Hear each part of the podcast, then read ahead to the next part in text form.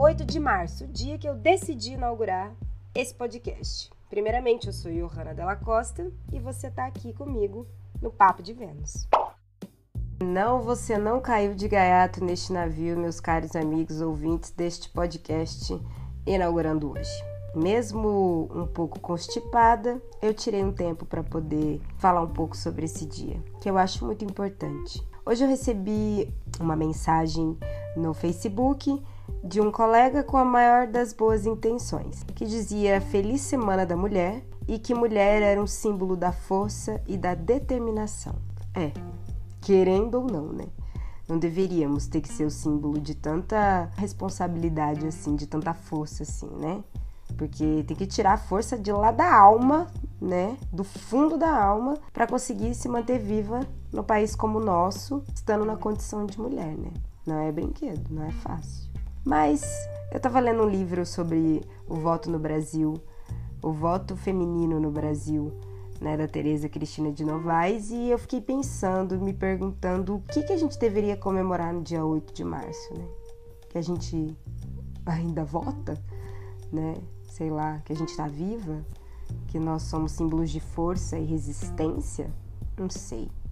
Não sei, mesmo com todos os avanços que de fato nós demos nesses últimos tempos, é, realmente significativos, eu acredito que a gente não tem muito o que comemorar, sabe? Tem muito que comemorar essa força de não ter sido mais uma vítima do feminicídio, sabe? A que custas esses passos que nós demos, entendeu? Chegaram onde estão. A custa de quantos feminicídios, de quanta violência doméstica, de quanta violência psicológica e racismo estrutural.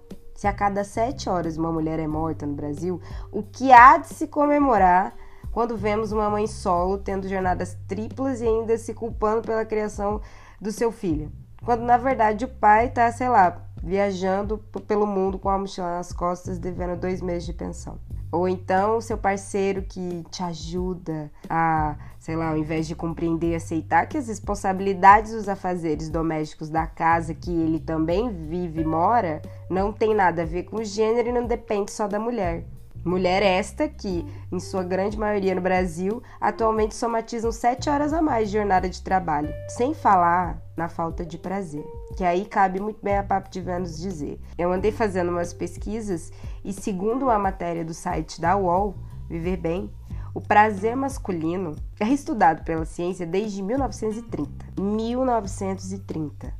Já as mulheres só foram ser estudadas durante um orgasmo em 2011, o que demonstra um atraso, né, na percepção de que a mulher é um sujeito capaz de sentir prazer. E a tal ponto que nem as mulheres são ensinadas e nem têm consciência, não conseguem às vezes é, entender e nem são ensinadas a obter o prazer por meio da sua sexualidade. Acho que isso é um passo difícil, impossível. Fora que, sei lá, né, quando a gente fala de prazer sexual feminino, a gente precisa analisar com muito cuidado toda a objetificação violenta que existe do corpo da mulher e da indústria pornográfica.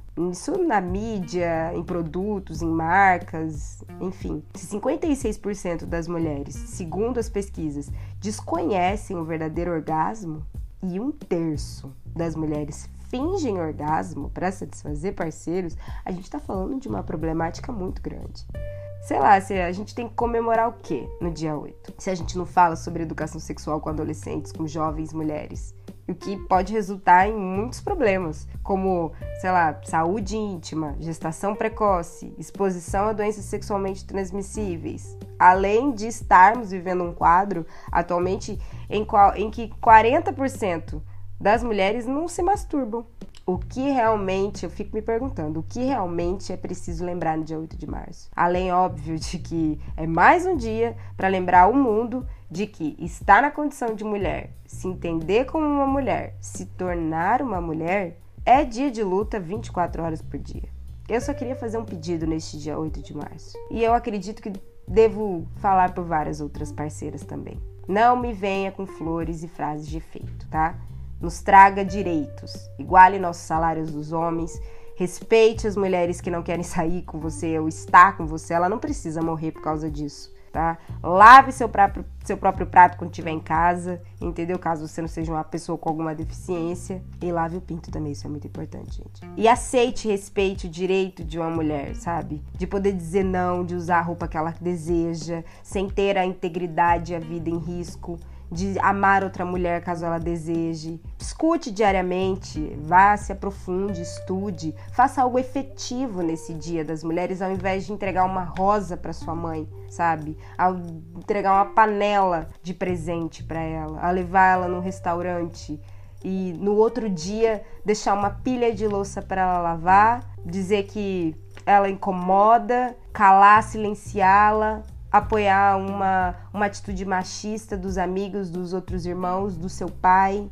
É mostrar para ela que ela tem valor. E se você quiser explicar feminismo, muito bem, mas comece pelos homens ao seu redor. Ah, antes que eu me esqueça, vê um drink para mim, para sua mãe, para geral, porque olha, digerir esse dia em paz é só assim, já que caiu num domingo monótono mesmo, né? Enfim, esse foi um breve podcast aqui da Papo de Vênus. Espero que todos tenham gostado. Um beijo, até a próxima.